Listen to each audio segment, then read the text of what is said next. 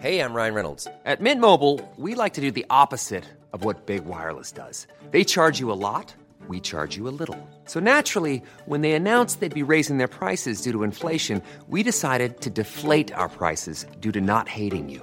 That's right. We're cutting the price of Mint Unlimited from $30 a month to just $15 a month. Give it a try at mintmobile.com slash switch. $45 upfront for three months plus taxes and fees. Promo rate for new customers for limited time. Unlimited more than 40 gigabytes per month. Slows. Full terms at mintmobile.com.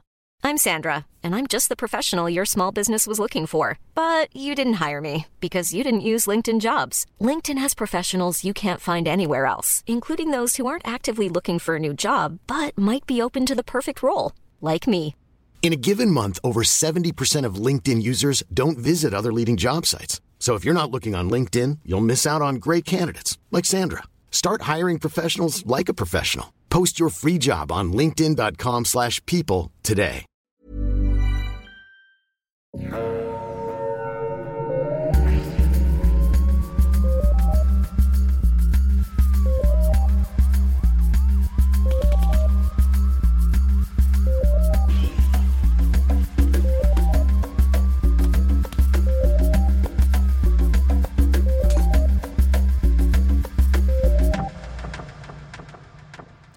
Bonjour tout le monde et bienvenue à Un peu de crime dans ton café, le podcast où on jase de crime autour d'un café. Je suis votre animatrice Audrey et je suis, comme d'habitude, avec ma partner, mon amie Catherine. Comment ça va, Catherine? Bonjour, ça va bien, toi? Ça va pas trop mal. Et aujourd'hui, l'épisode est enregistré devant public parce que une grande amie du podcast est de retour. Je fais le, je fais le public au complet. Vous l'avez entendu, c'est Mégane. Mégane est de retour avec nous. Comment ça va, Mégane? Ça va très bien, je suis contente d'être de- de retour. Oui, alors pour ceux et celles qui seraient des, des nouveaux arrivés au, podcast, Mégane nous avait présenté les cas Claude Faneuf et Georges Lemay, deux excellents cas que vous pouvez aller regarder, euh, non, écouter. Ceci est un podcast et non une émission Vous pouvez aller euh, halluciner euh, vivement en l'écoutant aussi. On vous empêche pas, ça vous appartient. Ouais, c'est ça. Mais là, en plus de se joindre à nous, Mégane, si j'ai bien compris, tu veux nous recommander un café. Qu'est-ce que tu nous recommandes cette semaine? Bien sûr, ben oui, euh, je vais vous recommander un café que ma maman m'a fait euh, goûter l'autre semaine. Donc, je l'ai goûté dans euh, la fancy machine à espresso maison. Oh my god! C'est, euh, mais c'est c'est un c'était un excellent café de euh, du torréfacteur euh, Ca- le Canal qui est près du canal La Chine à Montréal. Donc d'où le nom le Canal. Donc euh, ils Ça ont tombe sous le sang. oui. c'est un micro-torréfacteur qui a commencé au café Lily et Oli. Donc un petit ca- café de quartier ouvert qu'on va devoir aller sûrement visiter un jour parce que les photos sur internet sont vraiment cute. Ouais. Oh, avec paraît que c'est un, un bon endroit où travailler. Ben, gars, prochaine, euh, prochaine séance de préparation de podcast, on ira là-bas. Et euh, la sorte que j'ai goûté, je pense que, je suis plus très sûre parce qu'ils ont changé un peu le, le, le branding, mais je pense que c'était le café Arayan, donc euh, qui présentait des notes de bleuet, chocolat, fraise, très rond en bouche aussi. Donc, euh, c'est un assemblage de caldas et de café colombien. Et euh, qui est excellent en espresso. Puis moi, je l'ai bu après le souper. Puis c'était vraiment presque un dessert, mais très léger en même temps. Donc, euh, je vous recommande chaudement d'essayer ça. C'est un café un peu plus dispendieux, qui est un petit peu difficile à trouver. Mais euh, si vous voulez vous gâter ou gâter quelqu'un proche de vous qui tripe sur le café, vraiment un excellent cadeau à faire. Voilà. Oh. Et un autre excellent cadeau à faire, c'est la marchandise un peu de crime dans ton café. Ah Comme oui! Cette magnifique tasse que je tiens présentement dans mes mains et que je montre comme ça comme une animatrice de The Price is Right pour aucune raison puisque ceci est un format auditif. Vous pouvez aussi l'imaginer dans leur, dans leur mind's eye. là. Vous pouvez Oui, les voir, ils comme- sont, euh, L'halluciné comme Claude Faneuf. Pouvez voir euh, On les peut. images sur notre page Facebook ou notre page Instagram. Et je vous confirme, elle fonctionne très bien, la tasse. Elle contient très bien mon café. Mon café est dans la tasse et non sur mes genoux. Chose qui serait vraiment pas très agréable. Mais non, là, le café est dans ma tasse et c'est vraiment agréable. Yeah! Ah, c'est bien Alors? mieux que se verser du café direct dans la bouche. Aussi. Alors, j'ai ma tasse, je suis prête à recevoir un petit peu de crime. Alors, Catherine, si j'ai bien compris aujourd'hui, as un Hein? cas euh, un peu historique pour nous. oui, ok. Alors, moi j'aime ça euh, commencer en vous racontant ma vie. Fait que là, il y a euh, moins d'une semaine, Audrey, tu m'as dit, Catherine, la semaine prochaine, faut qu'on enregistre. J'ai dit, ah, ah, ah, ah, absolument, absolument, absolument. Je prépare une série rocambolesque sur le FLQ, mais il me reste un livre au complet à lire. Est-ce qu'on pourrait, euh, est-ce qu'on pourrait, je vais le lire très vite, je vais relever ce défi. Fait que euh, finalement, j'ai, j'ai, j'ai rushé, puis j'ai lu beaucoup de pages, puis il y avait beaucoup trop de stock. Alors, je vous présente non pas une série de deux épisodes sur le FLQ, mais bien une série de trois épisodes sur le FLQ. Oh my god, oh my god! Oh my un god, oh my god, oh my god. une grande entreprise. Fait que ça va être comme un gros marathon du FLQ. Alors, cette année, à la place de faire le marathon Lord of the Rings Extended Edition, vous allez pouvoir faire le marathon FLQ avec un peu de crème dans ton café. C'est le marathon FLQ! Alors, si vous ne savez pas c'est quoi le FLQ puis la crise d'octobre, euh, allez lire un livre. Bande de- de- de- d'ignores. mais où- non, mais... euh, Soyez cherchez, là, va- tu vas nous l'expliquer, là. Oui, oui, oui, oui, je vais vous l'expliquer, mais je, je vous, je vous dis déjà, oui, c'est un truc historique, mais à mon avis, c'est beaucoup plus intéressant que ce qu'on nous enseignait en secondaire 4. Pas de honte aux Maisons Longues puis à Jean Cartier, là, mais le FLQ, c'est vraiment quelque chose par rapport à l'histoire du Québec et pourquoi nous en sommes où nous sommes aujourd'hui. Aujourd'hui, je vais donc vous faire mon premier épisode de deux parce que mon petit cœur stressé voulait dresser le portrait le plus juste du FLQ. Fait qu'il y a beaucoup de détails, mais je vous avertis, j'en ai coupé beaucoup aussi. Que si ça vous intéresse, ça vaut vraiment la peine que vous fassiez vos propres recherches. Et je vous invite déjà, chers auditeurs, à m'écrire un peu de crime à gmail.com si je fais des erreurs dans les noms des gens ou dans les dates. C'est possible que je fasse des erreurs. Je vous avertis. C'est ça. Et on va faire un épisode de correction au pire. Ah oui, ça c'est déjà une affaire qui va s'en venir. On va faire un épisode de correction. Alors, mes sources, plusieurs livres que j'ai dévorés cette. Ok, premièrement, The Making of the October Crisis de Darcy Jenish.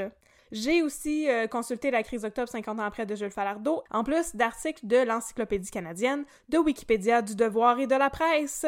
Et en passant, dans mon livre de Darcy Jenish, il y avait un coupon de la BANQ au nom de un certain Jean-François Lycée avec deux S. Mais moi, je pense Oh qu'il y a my quand même God. quelque chose là. Oh my god! Ça s'est fait un typo dans son propre nom. Il était stressé de remplir sa petite carte de la BNQ, puis il a comme, il a pesé deux fois sur le S. c'est ça, exactement. Oh mon dieu, je suis stressée, je suis stressée. Alors, est-ce que vous êtes prête à ce que je mette une petite bombe dans votre café? Oh, que je suis prête, madame. Oh, Attends, je vais aller mettre mon imperméable. Oh! Vas-y, on t'écoute, partner.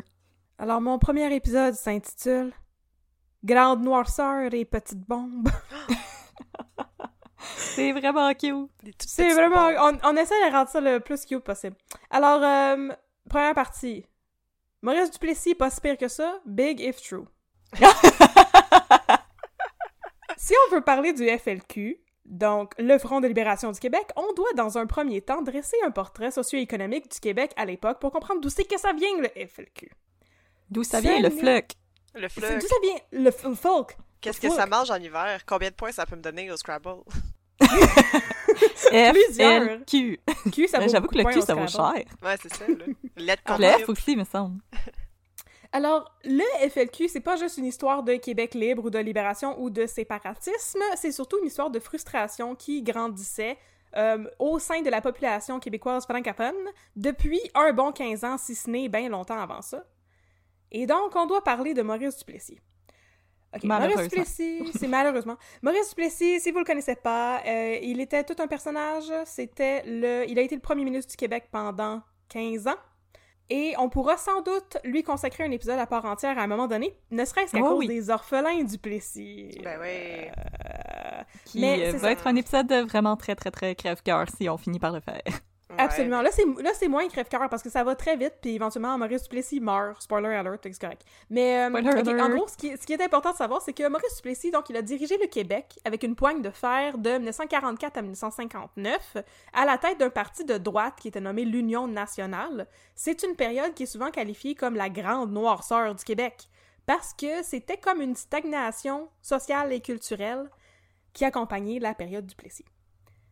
On est donc en 1944, Duplessis prend le pouvoir. Il est un fervent de ce qu'il appelle les trois piliers du Vieux-Québec, soit les traditions ancestrales, la langue française et le catholicisme. Ouf, c'est le gros party dans ce temps-là. Hein? Les chants.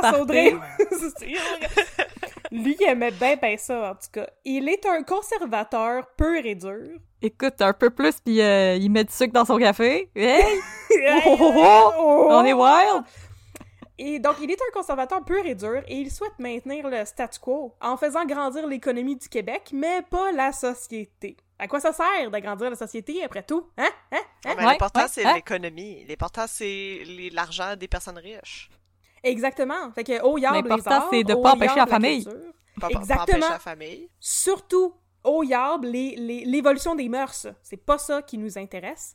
Non. C'est pas Au ça qui va les nous femmes. aider à faire grandir l'économie de notre belle province dans la- le contexte de l'après-guerre. Non, non, c'est non, qui non, qui non, va non. préparer des wish si vous êtes occupé à voter? Hein? Maudite femme. Fait que là, pour maintenir la tradition d'un point de vue culturel et artistique, d'abord, lui, il va continuer à faire écrire les gens sur le terroir, tu sais, faire faire des belles peintures de paysages aussi. Mario. Chapdelaine. Maria Chapdelaine. Puis il va encourager les gens à vivre à la campagne, bien sûr, parce que c'est traditionnel, et surtout à aller à la messe. Souvent. Toujours. Euh, il faut- Tout le temps à la messe. Comment tu penses qu'on peut checker le monde s'ils vont pas à la messe? Ouais, c'est Ouais. ça. Il y avait pas des, il y avait pas Facebook dans ce temps-là. Comment qu'on est supposé de s'updater sur nos vies? Ouais, euh, à part se compter notre vie avant la messe. Mais Hein? là, c'est ça. Apparemment, cette histoire de grande noirceur, faut prendre ça avec un grain de sel. Tout n'allait pas si mal durant cette période, selon Darcy Jenish, qui semblait dire que Maurice Duplessis n'était pas si pire que ça. Ce à quoi je réponds, big if true, c'est de la grosse nouvelle si c'est vrai. Moi, j'ai aussi le goût de dire euh, t'étais un anglophone, monsieur. Ouais. Ben, mais ok, T'étais j'ai pas, lu t'étais aussi- pas là dans ce temps-là, toi. Lui, j'ai comme c'était plusieurs tout le monde était en sources. campagne. C'était lit c'est ça. Tu peux flatter des vaches. J'ai lu plusieurs, plusieurs autres sources aussi, des sources francophones, qui disaient que c'est vrai qu'il faut prendre ça avec un grain de sel parce que, ben, Maurice Plessis, il avait pas juste du mauvais, il a fait vraiment grandir l'économie du Québec, puis il a participé à la relance économique de l'après-guerre. OK.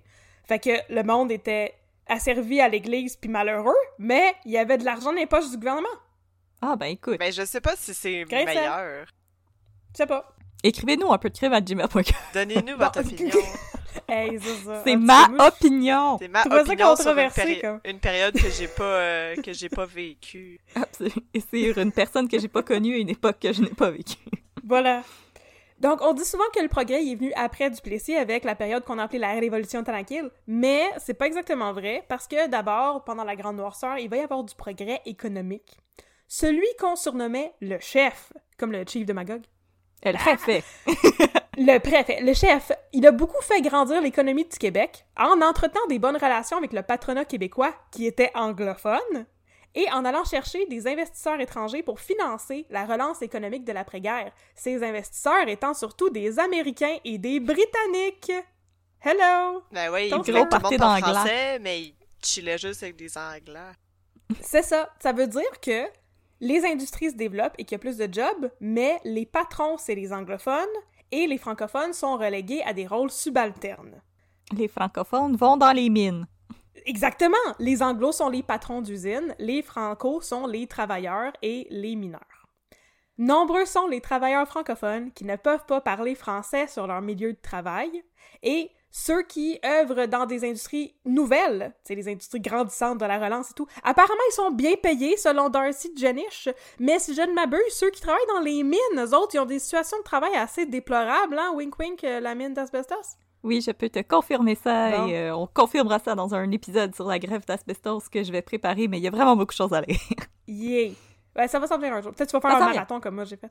yes, sir. Ensuite, Duplessis est aussi associé à un certain progrès industriel parce qu'il a fait électrifier les régions rurales, encore dans un effort pour euh, garder les mondes dans les campagnes. Là. Il a amené l'électricité jusqu'à là-bas. Yes, sir. Et la lumière fut. Yeah! Puis là, garder les gens dans les campagnes et surtout C'était littéralement lit. C'était lit- la campagne était lit. Fait que garder les gens dans les campagnes, puis surtout dans les églises, c'est super important pour Duplessis parce que la société est en train de se séculariser. Fait qu'on est en train de sortir des églises et on est de moins en moins pieux et on va de moins en moins à la messe. Fait que là, pour contrer ça, Maurice Duplessis, il a aussi fondé de nombreuses écoles qui, bien sûr, étaient dirigées par des membres du clergé, surtout des écoles de campagne. Fait que, euh, en tout cas, il a fait du bien, mais il a fait du pas bien, puis euh, on va éduquer le peuple, moi, mais pas n'importe comment. C'est ça. Ben là, s'il veut que les gens ils continuent d'aller à l'église, il y avait juste à mettre des machines à popcorn dans l'église. Ben ouais, me semble. Ils ont pas pensé à ça, là. Les distributeurs de Gatorade. on sait ce qu'ils aiment, les jeunes. Des machines à coke! Des sacs de Fait que- peanuts. Des machines à... Non, c'est interdit, ça, les allergies, Megan, les Ouais, mais à- allergies. dans ce temps-là, les gens ils étaient pas faibles comme aujourd'hui. Ils mangeaient des Non. peanuts. Ils Non, mangeaient il- les, la beurre de peanut. Il levait des vaches sur les épaules, là. Et là, tout à coup arrive 1959, et Duplessis, qui n'a que 69 ans et qui se dit fort comme un bœuf, meurt. Oh! Oh! fait que là, les élections, les, j'ai les failli- élections arrivaient J'ai en failli 60. cracher mon café. C'était même pas un de drôle, ça, en tout cas. Les Le élections jeune et fringant en Maurice 1960 Duplessis meurt. Il meurt. Ouais, Il est très jeune et fringant, avec sa grosse moustache. Fait que, les élections arrivent en 1960, tu sais, fait que le- l'Union nationale élit un nouveau chef, tu sais, pour représenter l'Union nationale pendant les futures élections, qui s'appelle Paul Sauvé. Mais Paul Sauvé meurt aussi en 1960. Fait que finalement, c'est le deuxième successeur de Maurice Duplessis, Antonio Barrette, qui va se retrouver à la tête du parti pour les élections. Là, son slogan- Antonio? Antonio Barrette. Son slogan à lui, c'est vers de nouveaux sommets. Sauf que là, les Québécois sont tannés des sommets de Duplessis, puis de l'Église, puis du patronat anglophone. Fait que, Les Québécois, ils avaient pas le goût de faire de l'alpinisme. Ça leur tentait pas. là. après 15 ans, ils sont capables de deviner ce qu'il y a sur le sommet de la future montagne, puis ça les intéresse pas. C'est une croix. Un autre grosse- croix, non! électrifié. À la place, ils vont se tourner vers un autre parti politique, les libéraux de Jean Lesage. Et leur slogan aux libéraux de Jean Lesage, voyez-vous, c'est c'est le temps que ça change. Puis ils ont en masse raison.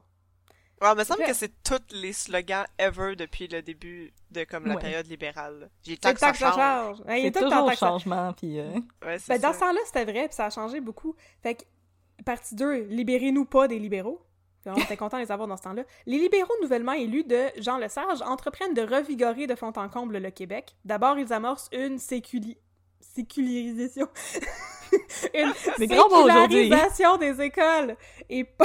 C'est pas évident à prononcer, là. c'est pas évident de lire un texte. Bon, une sécularisation des écoles et passe une loi rendant l'éducation obligatoire jusqu'à 16 ans plutôt que le 14 ans précédemment en vigueur sous Duplessis. Et ensuite, un jeune ministre bien ben ambitieux va entreprendre, entreprendre, tabarnak, j'ai de misère, de nationaliser le réseau d'hydroélectricité qui a été instauré sous Duplessis à travers une campagne de sensibilisation aux bienfaits de la nationalisation des ressources. Ce ministre dont ce ministre dont le nom va revenir plus tard dans l'histoire avec un grand H, mais aussi dans notre histoire à nous, c'est René Lévesque. Oh, Tibouel! Petit poil. Fait que, Il vient de faire son il était avec les libéraux de Jean Lesage au début. Ah!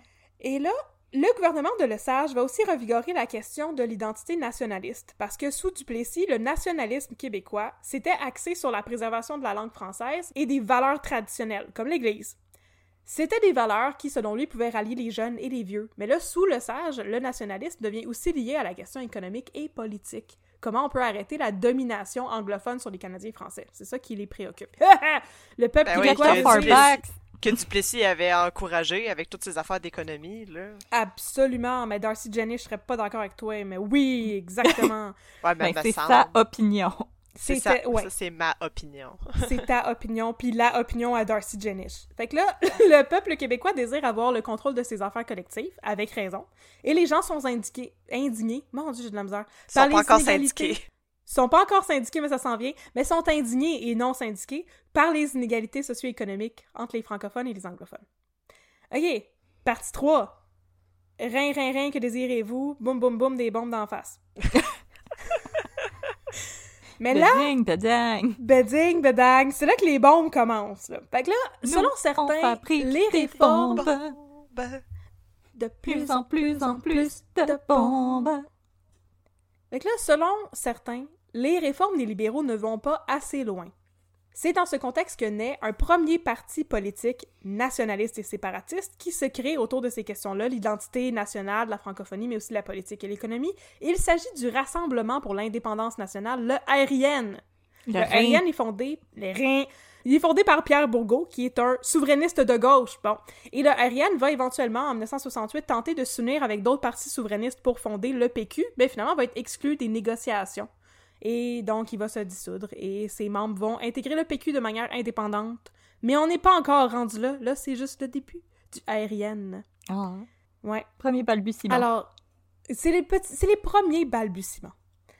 Malgré la popularité initiale du gouvernement Lesage, après deux ans, ça commence à brasser, même dans le cabinet du premier ministre. Et celui-ci dirige un parti qui est divisé, parce que d'un côté, on a ceux qui trouvent que les choses bougent trop vite. Paraît que les 100 premiers jours de l'administration Lesage, ça a été vraiment bouleversant, puis il a passé plein, plein, plein de lois, puis plein de décrets. Puis de l'autre côté, il y a les gens qui trouvent que ça bouge pas assez, justement. Fait a, c'est vraiment un gouvernement divisé. Il y a une frustration grandissante à même le parti, mais aussi dans la population.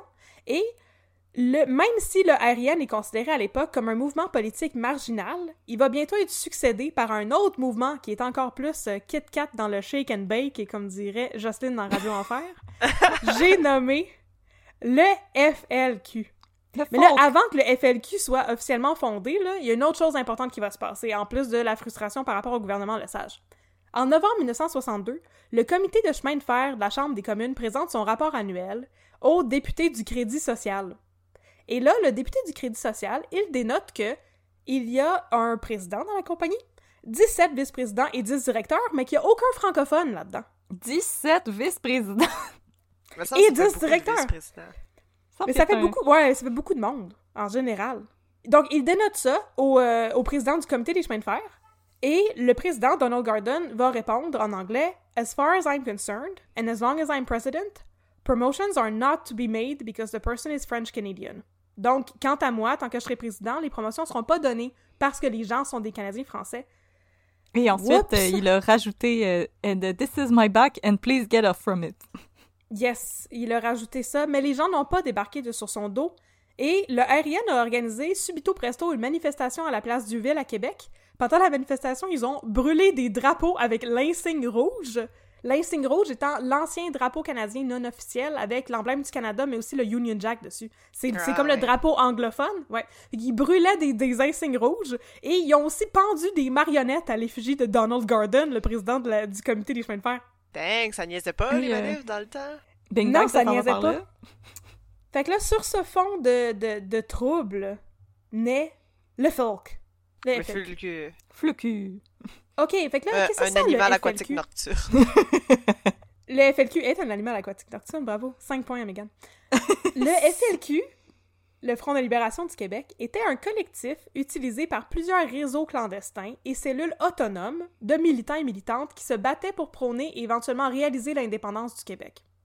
Pour le FLQ, là, il faut, que j'explique ça parce que j'ai lu ça dans le livre, j'étais comme waouh, c'est un peu daté comme concept, mais pour le FLQ, les Québécois étaient non pas les colonisateurs, mais les colonisés, parce qu'ils étaient colonisés par les anglophones, qui les gardaient dans une position d'asservissement économique, social et linguistique. Là, aujourd'hui, le discours autour de la colonisation est vraiment ailleurs, là, fait que je pensais que c'était important de rappeler que c'était pour ça que le FLQ faisait ça. Les autres, ils considéraient qu'ils étaient les colonisés, puis qu'ils avaient rien à se reprocher. On parlait pas du tout de la condition autochtone. Question de contexte, contexte, contexte.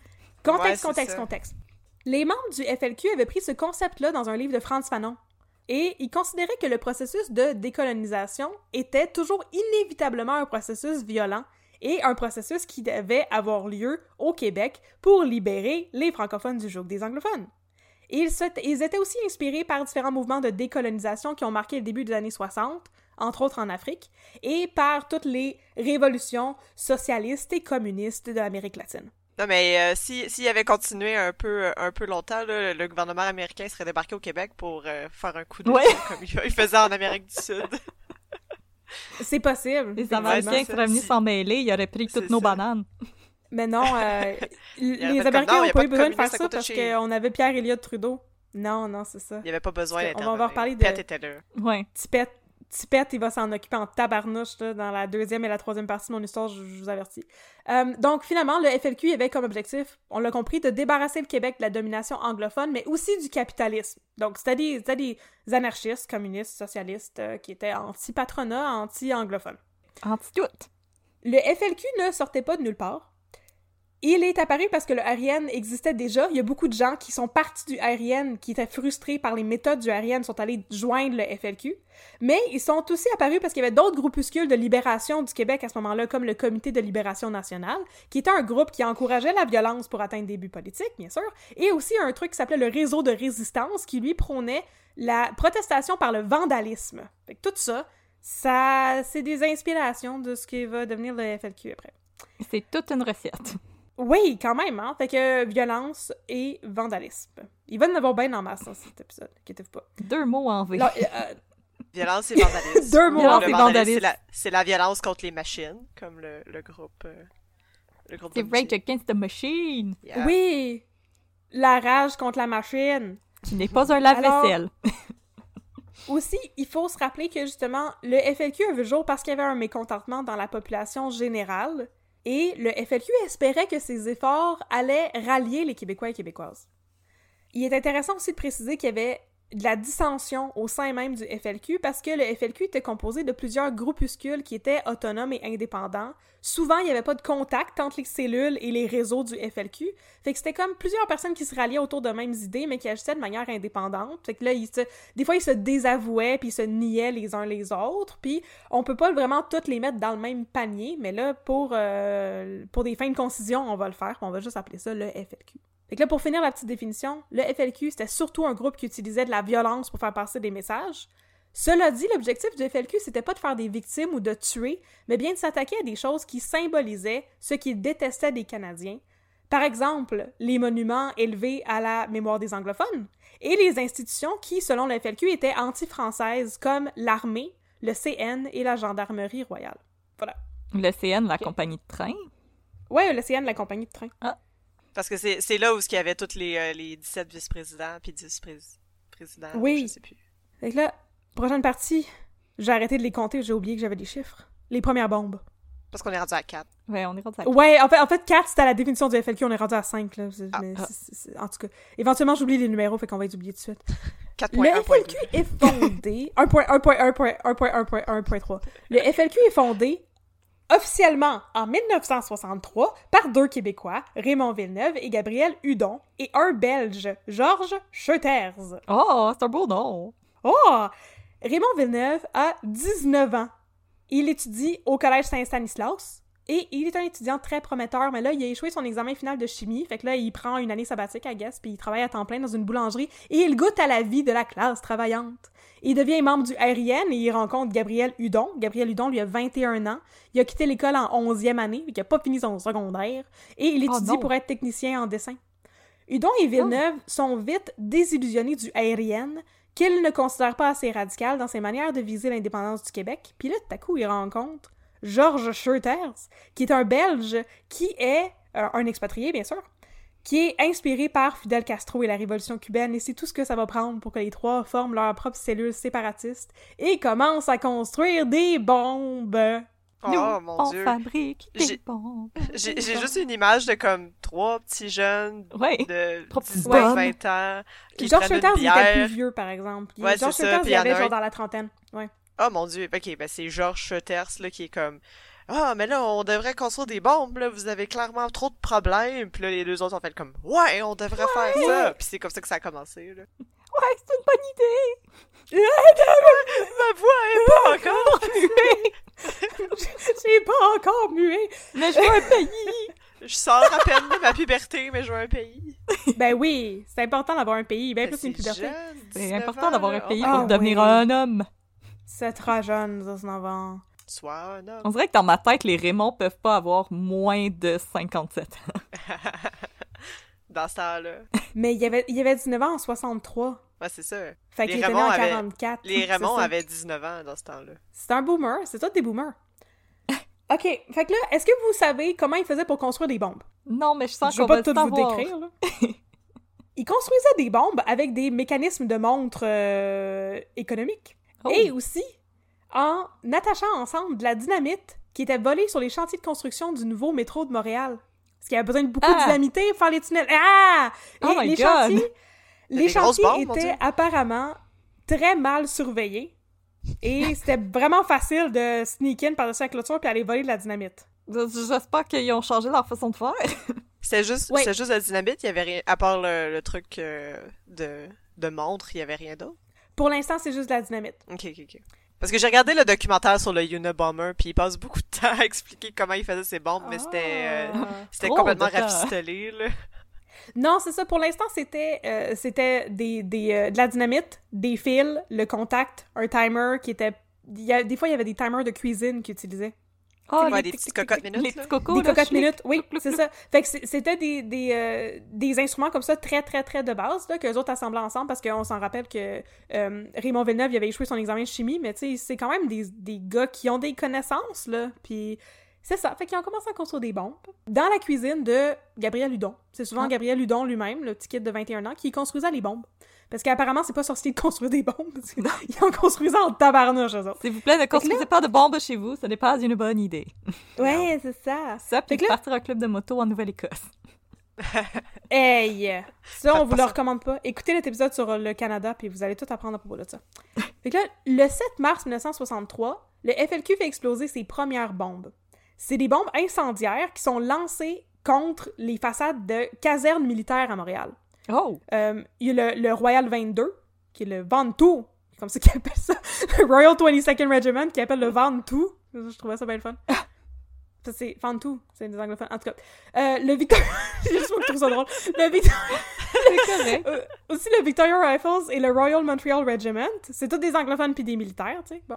Euh, les bombes incendiaires, c'est des cocktails Molotov. Ils sont, en train de- encore en train de travailler sur des prototypes de bombes. Et les attaques semblent très amateurs, mais ça n'empêche pas le FLQ de diffuser le lendemain un communiqué pour revendiquer les attaques.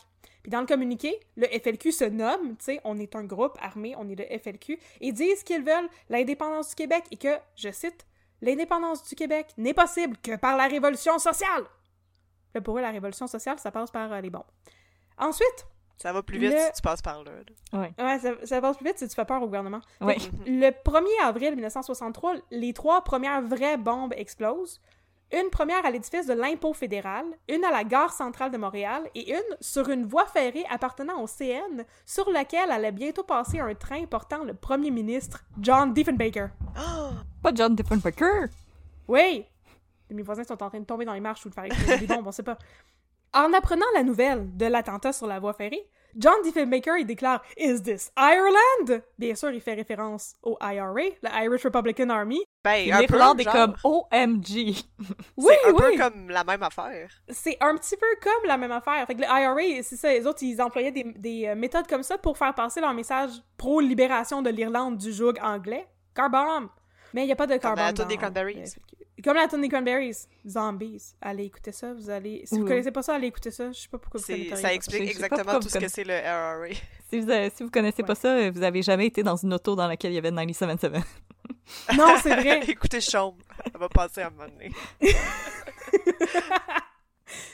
Fait que là, le 6 avril 1963, soit deux jours avant l'élection fédérale, une bombe est découverte au pied d'une tour de communication au sommet du Mont-Royal. Elle est repérée par un passant et désamorcée par la police. Puis là, là, la police commence à être pas mal écœurée là, de toutes ces alertes à la bombe parce que à l'époque, là, au service de police de Montréal, il n'y avait pas d'escouade antiterroriste ou d'escouade anti-bombe. Ça n'existait pas. Il n'y avait jamais eu de- d'attaque à la bombe à Montréal. là. Ah, Mais non, tout le pas monde allait à la messe, il faisait pas des bombes. Ils faisaient pas des bombes. Fait que là, le service de police de Montréal s'associe avec la Sûreté du Québec pour fonder une escouade tactique antiterroriste et anti-bombe Oh et briser God. le FLQ. Ya! Fait que là, l'escouade tactique est menée par Léo Plouffe, un sergent détective qui a un beau nom, et qui était à l'époque le seul spécialiste de démantèlement de bombes employé par le service de police de Montréal. Mais là, il pouvait plus fournir, tu sais. Fait que là, il a fondé sa propre escouade, puis recruté des sergents dans divers services de police, dont un sympathique sergent qui s'appelait Robert Côté. Il va revenir plus tard, il est bien important. Et il les, a, il les a envoyés se faire former sur une base militaire à Sainte-Thérèse, puis ensuite ils ont fondé leur escouade. Mais là, Euh, Léo, Léo Plouffe, euh. Léo Plouffe, s'il était un expert en bombes, il aurait dû s'appeler Léo Boom. Léo Pouf, Léo Pouf. Léo Pouf. Je peux essayer d'appeler comme ça si ça vous fait plaisir. Mais C'est que- parce qu'il s'appelle Léo Plouf parce que pour lui, désamorcer une bombe, c'est juste la picher dans le fleuve. Les belugas sont comme Ah! Dansez-vous, dansez-vous, dansez-vous! C'est ça! Ah, comme dans le premier, dans le film de le Batman de Movie, là, puis il passe comme 10 minutes à essayer de se débarrasser d'une bombe. Oh non! Fait que Léo Pouf, il faut euh, quand même euh, mentionner ses accomplissements parce qu'il était un vrai pionnier des méthodes forensiques à Montréal. Lui, en 1952, il avait réussi à convaincre la police d'avoir un laboratoire mobile pour pouvoir se déplacer sur les scènes de crime puis récupérer des indices, puis des empreintes digitales, puis des preuves balistiques et tout. C'est lui qui a convaincu la, police de Montréal d'avoir ça. il, était, ah. il, était, très cool, il était très avant-gardiste, il était très éduqué. Euh, puis il connaissait énormément de choses sur le démantèlement de bombes. C'était tout un policier Léo Plouf. Oh, oh, oh. Pas mal cool, ça. Fait que là, en tout cas, il fonde son escouade et au printemps 1963, fait que là, on était au mois d'avril, fait que en même temps que tout ça est en train de se passer, l'escouade devient opérationnelle et le 12 avril, elle fait des premières saisies et perquisitions dans une douzaine de résidences. Les résidences de personnes qui sont des dissidents et des extrémistes notoires, tu sont allés un petit peu au hasard, tu sais. D'autres, on sait que c'est des dissidents, tu sais. Puis ils réussissent à saisir quand même une grenade, un revolver et des machines à écrire, en espérant être capable de faire des liens entre les caractères de machines de, la machine à écrire et les lettres qui ont été envoyées par la FLQ et les communiqués. Mais ah. euh, ils ne réussissent pas à procéder à des arrestations. Malgré ça et le fait qu'ils ont questionné une quinzaine de jeunes hommes. Fait que, on sait que le FLQ existe, on a une escouade pour s'occuper de ça, mais on sait pas c'est qui exactement. Et puis là, là, le 20 avril, le FLQ, le Folk, frappe encore. Une bombe est mise dans une boîte aux lettres devant le centre de recrutement des forces armées canadiennes sur la rue Sherbrooke-Ouest. Livraison spéciale. Livraison spéciale, la mort. Parce que cette fois-ci, il y a une première victime. Un gardien de sécurité, Wilfrid O'Neill, est tué par l'explosion. Oh non! Ouais. La bombe a été placée là apparemment parce que la cellule du FLQ voulait faire sauter une statue de Johnny McDonald, mais quand ils sont allés porter la bombe à la place, tu sais, d'habitude ça explosait la nuit. Bon. Il y avait encore des gens près de la statue puis ils voulaient pas faire de victimes, fait qu'à la place ils ont changé de d'endroit pour aller mettre la bombe, ils sont allés le mettre dans la boîte postale devant le centre, puis malheureusement le gardien de sécurité faisait ses rondes puis ça a explosé. Bon. Bon. Le gros, gros John, problème. John A. McDonald? Ouais. J'ai juste entendu Johnny McDonald. John, je pensais que t'étais juste très friendly avec lui. Tu sais, cette Johnny McDonald, là. Oui, je suis très friendly avec euh, les pères de la Confédération. Yes! pas un des pères de la Confédération, lui? Euh... Ça va faire partie de notre épisode de correction si c'est pas le cas. Mais... on prend des notes. Envoyez-nous pas des lettres d'insultes. On va, on va corriger. On n'a pas besoin de savoir des choses, on improvise. Donc là, le, le, le hic, tu sais, le gros hic, c'est que si le FLQ voulait s'attaquer aux anglophones et au patronat, ben là, ils viennent manquer leur coup big time, parce que Wilfred O'Neill, il a beau avoir un patronyme irlandais, et c'est un natif de Gaspé. Lui, c'est un petit gars d'ici qui était plus un francophone qu'un anglophone, oh. et qui était juste le concierge, c'était pas un patron. Il était à quelques mois de prendre sa retraite. C'était oh un bon monsieur qui a perdu sa vie trop vite. Ouais, c'est ça. À partir de la mort de Wilfred O'Neill, les journaux et présidents de différents partis politiques et rassemblements d'indépendance décrivent les actions du FLQ. Ils veulent se distancier de ça. Surtout le RN, tu sais, parce que la police pointe discrètement, les pointe discrètement du doigt, là, parce que c'est le plus gros groupe pro-indépendance du Québec, là. On dit, vous avez sûrement quelque chose à voir là-dedans, mais ils n'ont rien à voir là-dedans. Les attaques continuent sur les différentes bases militaires à Montréal. Yeah! Au début mai. Je savais même pas qu'il y avait autant de bases militaires à Montréal dans ce temps-là. Ah, il y en a plein. Il y en a plein, plein, plein. C'est pas des bases, c'est dans ce cas-ci, c'est des casernes puis des manèges. Mais là, j'ai eu de la misère à comme, trouver les définitions de ça puis savoir c'est quoi qu'il y avait. C'est quelle nomenclature allait avec quel endroit. Mais il y en a plusieurs à Montréal, surtout dans, dans l'ouest. Moi, je suis dans l'ouest de la ville. Il y en a beaucoup dans mon coin, près, de, ah. près de Westmount, surtout. Mm Fait que les attaques continuent, mais euh, toutes les attaques ne font que du dommage matériel. Tant mieux. C'est ça. Fait que, ils font, euh, tu sais, ils font exploser des façades, euh, ils font exploser des boîtes aux lettres, puis ils font peur au monde, mais il n'y a pas de victimes. Et là, le C'est ça, leur but, ils voulaient pas tuer personne. C'est ça leur but, c'est une campagne de terreur. C'est littéralement, par définition, des terroristes, le FLQ. C'est une campagne de terreur qu'ils font, qui vise le patronat anglophone puis le gouvernement. Le 7 mai, la ville de Montréal est rendue tannée, puis là, elle offre une récompense de 10 000 en échange d'informations à propos des membres du FLQ. Parce que si le FLQ revendique la responsabilité des, explosions puis des attaques depuis le début, là, avec des communiqués de presse et tout, ils sont, la police est encore très loin de savoir qui est responsable de ces attaques-là. Et là, tout à coup arrive le Westmount Black Friday. Avec plein de TV réduites. Yeah! On va les gros rabais sur les TV!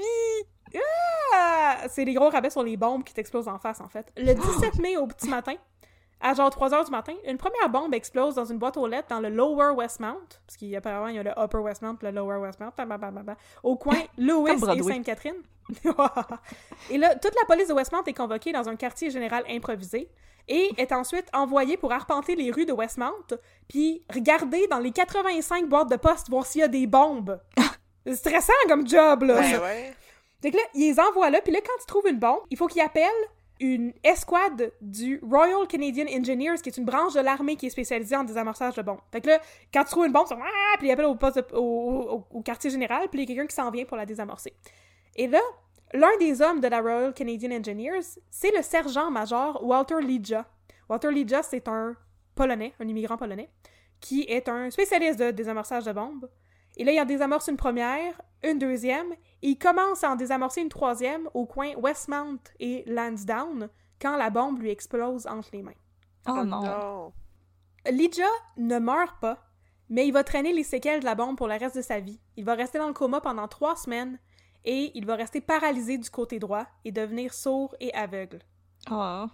Il décède dans un hôpital de vétérans de Sainte-Anne-de-Bellevue en 1992. Ça, C'est la deuxième victime du FLQ, même si elle n'est pas morte directement là. À partir de ce moment-là, c'est la panique totale à Montréal. Les gens appellent la police chaque jour pour reporter des bombes ou faire des fausses menaces à la bombe, c'est pour créer plus de chaos. Là. Ben Et oui. la récompense offerte par la ville ne mène à rien. Alors le 19 mai, le gouvernement du Québec est vraiment tanné, là, puis il décide eux autres aussi d'offrir une récompense de 50 000 cette fois-là à quiconque va fournir des renseignements menant à l'arrestation des membres du FLQ. Là, la ville de Montréal a l'air cheap un peu, fait qu'elle augmente sa propre récompense à 60 000. Mais là, y a-t-il quelqu'un qui avait appelé en disant que au secours, au secours, je pense qu'il y a une bombe dans ma discothèque. Puis là, la police, elle a répondu les nerfs, les nerfs, on voudrait pas de panic at the disco. Oh! Toudoudou. Toudoudou, toudoudou. Non, il n'y a personne qui avait fait ça, malheureusement. Quoi que ça aurait été tellement bien placé. Oui, donc on a at the disco. Ah! Ben, non, non, ils font pas ça. Mais là, cette fois-ci, les récompenses de 50 000 puis 60 000, là, c'est beaucoup de bidou, là. Ça, ça porte fruit. Et la police reçoit des renseignements et le 16 juin 1963, 18 membres du FLQ sont arrêtés et accusés. Pendant les procédures préliminaires, la plupart des membres du FLQ appréhendés par la police refusent de collaborer au nom de leurs idéaux. Je veux pas snitch.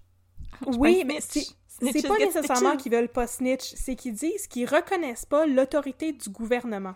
Ah, Ah. comme les sovereign citizens. Ouais. là, C'est comme des sovereign citizens, puis aussi ils disent qu'ils veulent être déclarés des prisonniers politiques et non pas des criminels responsables de complot, tu sais. Mm. Puis à cause de ça, ils- la- ben, bien sûr, la couronne est comme non. Fait que là, ils veulent pas collaborer. Bon. Ils refusent de parler, ils sont accusés de complot, libérés sous promesse de comparaître. Il y en a un qui essaie de sauver à Cuba pour recevoir le statut de réfugié politique, mais il se fait virer de bord. Euh, Non, cas, non, va-t'en. Oh non! non, c'est pas ça que ça prend. Non. T'es pas Fait dans en- notre équipe. Pas de Cuba libre cas- pour toi. Oh, pas de Cuba libre pour lui. No. En tout cas, une enquête préliminaire commence devant le coroner Marcel Trahan. Et à travers les interrogatoires, parce qu'il y en a quelques-uns qui acceptent de parler, on en apprend finalement un petit peu plus sur les méthodes du FLQ.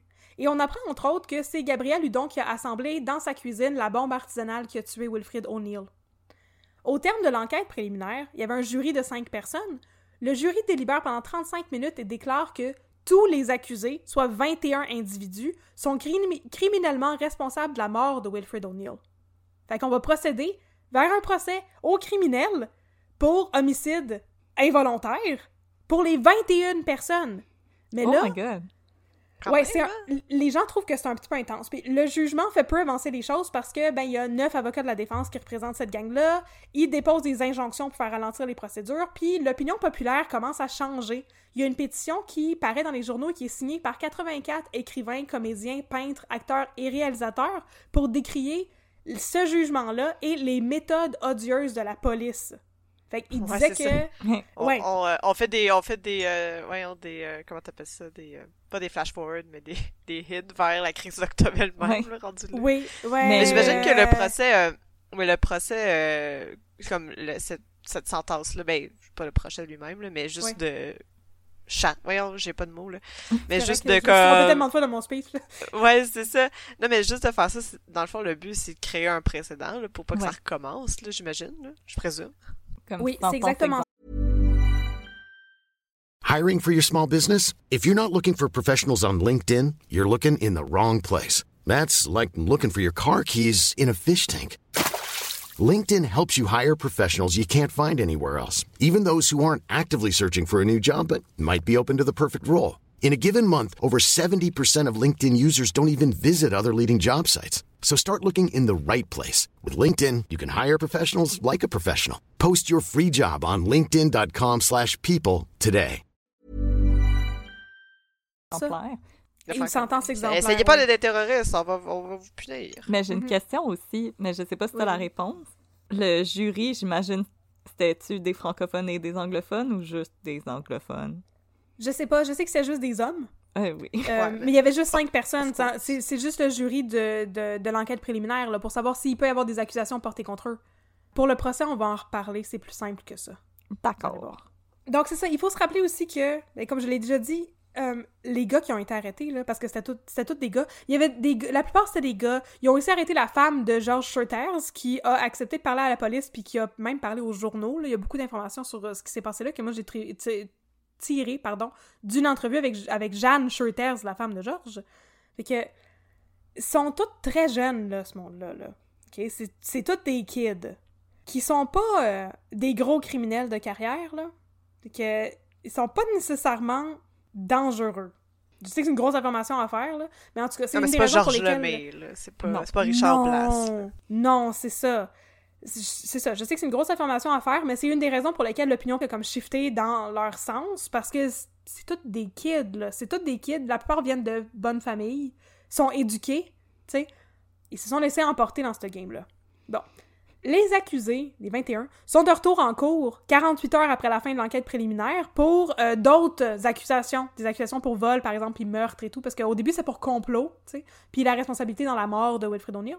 Mais là, ils sont rendus juste 17 parce que les accusations portées contre 4 des accusés ont été euh, retirées. Et cette fois-ci, ils sont accusés justement de différentes charges. Et quand ils sont remis en liberté conditionnelle, encore une fois, il y en a certains qui vont fuir. Et à travers tout ça, il y en a finalement seulement 11 qui vont euh, être accusés formellement. On dirait un problème de maths. Ouais, je sais, on a... Fait que si t'as Quel est 21 membres du FLQ, puis là, il y en a 12 qui... S'en vont à Cuba. Puis là, il y en a quatre 4 qui sauvent à Cuba, puis 3 aux. États-Unis, puis c'est ça. À travers tout ça, il y en a 11 finalement qui vont être accusés vraiment formellement, et les 11 vont plaider coupables en échange d'accusations et de sentences réduites, qu'il n'y aura pas de procès devant le jury.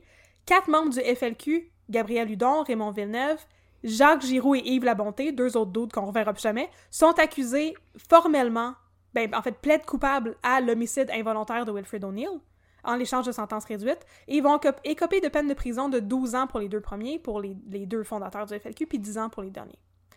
Fait que ça, ça met fin à la première vague du FLQ. Ça l'a pas mal dissous, les autres sont partis, tu sais, undercover, puis là, euh, ils sont partis underground, pardon, ils se sont sauvés. Undercover. Undercover. Ils sont rentrés dans la police. Ils sont rentrés dans... ils sont allés infiltrer la police. Non, mais c'est ça, ça met fin à la première vague, là, c'est le mouvement, la petite cellule est dissoute. Et le bilan, ben, il y a plein de choses qui ont explosé. Il y a une personne qui est morte, puis une autre personne qui est blessée pour toujours. Puis ça nous amène à la deuxième vague du FLQ. Il y en a six, attachez-vous, là. Fait pas les Six aujourd'hui, mais il y en a plusieurs. Fais la vague. On fait la la vague! vague! Suite aux premières arrestations, de nouvelles cellules et de nouveaux réseaux sont en train de se créer. Est-ce que les premiers sont morts, mais ça veut pas dire qu'on peut pas continuer? Hein?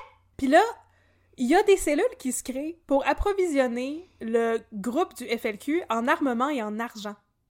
D'abord, l'Armée de libération du Québec, l'ALC, la qui est fondée par le petit frère de Gabriel Hudon, qui, je pense bien, s'appelle Robert. C'était pas très clair, en tout cas.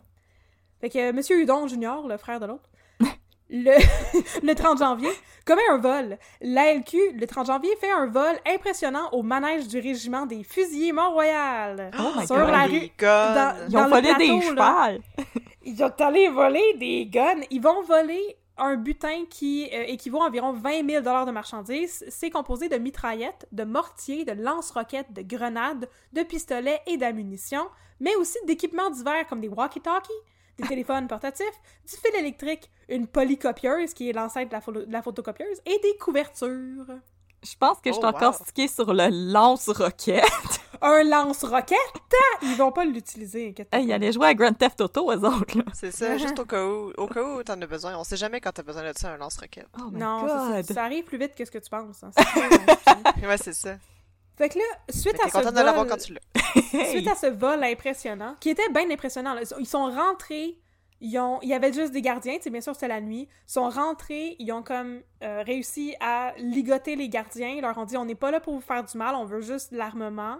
Ils étaient super bien organisés. Après ça, quand les gardiens racontaient ça à la police, c'était comme ça a l'air d'un groupe militaire. Là, tu sais. ils étaient vraiment très très efficaces. Là, puis c'était était bien comme- impressionnant. Puis Honnêtement, chapeau, c'était vraiment hot votre Ouais, affaire, les gars. job, les tout boys, un euh. vol. Hey, good job, la LQ. Fait que là, suite à ça, job, la la, la police de Montréal a rappelé Léo Plouffe, notre ami. Léo Plouffe. Puis, euh, puis Robert Côté, son, son, c'est pas son bras droit, mais c'est un des autres agents de l'escouade. Et trois semaines plus tard, la LQ va procéder à un autre vol avant même que l'escouade ait réussi à trouver des coupables. là. Fait que trois semaines plus tard, la LQ procède à un vol à Shawinigan. Ils vont voler le 62e régiment d'artillerie de campagne et ils vont dérober une fois- encore une fois des armes, peut-être des lance-roquettes, des balles, d'autres walkie-talkies, une autre polycopieuse, mais aussi des uniformes de combat et des casques bleus de l'ONU. Oh! Oh! Ils sont dans Yeah, l'air on peut faire des militarisés, cosplays! Ben oui. C'est pour le party Non, mais d'Halloween! C'est déjà, je sais qu'on est juste euh, à la deuxième vague, là, mais oh my god, ça ferait une excellente série. Ouais. Eh, je sais, hein? série, genre, avec un budget de HBO, là, ça me prendrait ça. Je suis absolument d'accord, c'est super Avec intéressant. Puis, Éric comme, Bruno. comme je vous dis, Ouais, c'est non, ça, on le Bruno, il est bien trop vieux. Éric Bruno, ce serait genre euh, Léo Plouffe, là. Ah, ben, il peut jouer Léo Oui, il- le il- duo dynamique. Le duo dynamique. Léo Plouffe et Robert Côté. Mais, Ah, ah. Ouais, Robert Côté, ça va être euh, Babine. yes! euh, non, non, Robert Côté, il a comme 27 ans dans ce temps-là. En tout cas, il est très jeune aussi. Merde, tout le monde est trop... Tout le monde était Tout le monde est jeune. vraiment très jeune. Léo, Léo Tu, racontes jeune. une histoire, tout le monde est plus jeune que nous. Ok, fine, Ouais. ça va être Ricardo Trogui. Ok, parfait. bon. Sarah Roy Jacques Duby va jouer tous tes rôles. Ouais. Ah, Rudy ferait un bon Léo Plouffe, parce que Léo Plouffe était dans Ouais. police en 52, je l'ai dit, fait que lui, il est plus Ouais. vieux, tu sais. Oh, Euh, Roy!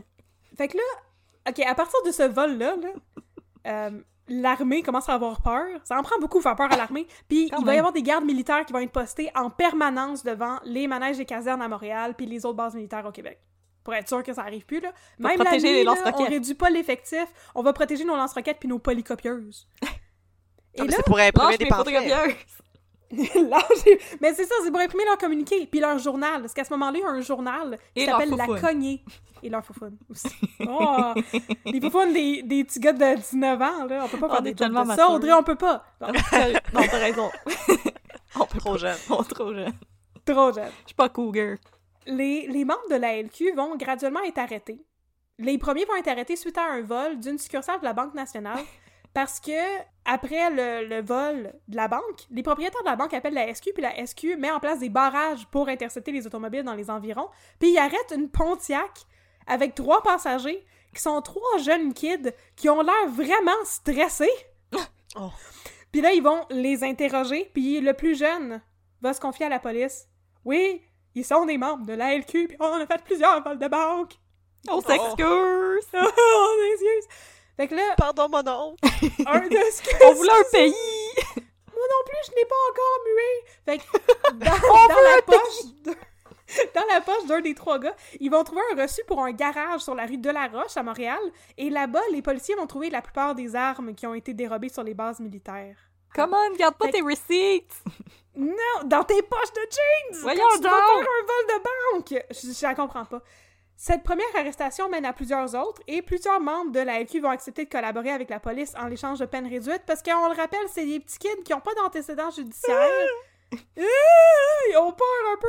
Puis c'est ça, c'est juste des petits gars. Puis la plupart vont reprendre une vie normale après ça. Donc, il est possible que vous connaissiez des gens qui ont posé des bombes avec le FLQ, le FLQ, ou qui ont euh, le queue. la FLQ, ou qui ont volé des casernes militaires avec la LQ. Si vous en connaissez, écrivez-nous un peu à Demandez à vos grands-parents. Ouais, demandez à vos grands-parents qu'est-ce qu'ils faisaient euh, ce soir-là. Là. Pour vrai, une fois qu'on ouvre cette conversation-là, on apprend des affaires pas mal intéressantes. En tout cas, les membres de la LQ comparaissent devant les tribunaux le 5 mai 1964. 50 chefs d'accusation pèsent contre eux et 6 membres de la LQ vont être emprisonnés. C'est la fin de ce mouvement-là. C'est fini! Deux- deuxième vague, snip! Snip, snap, snip, snap!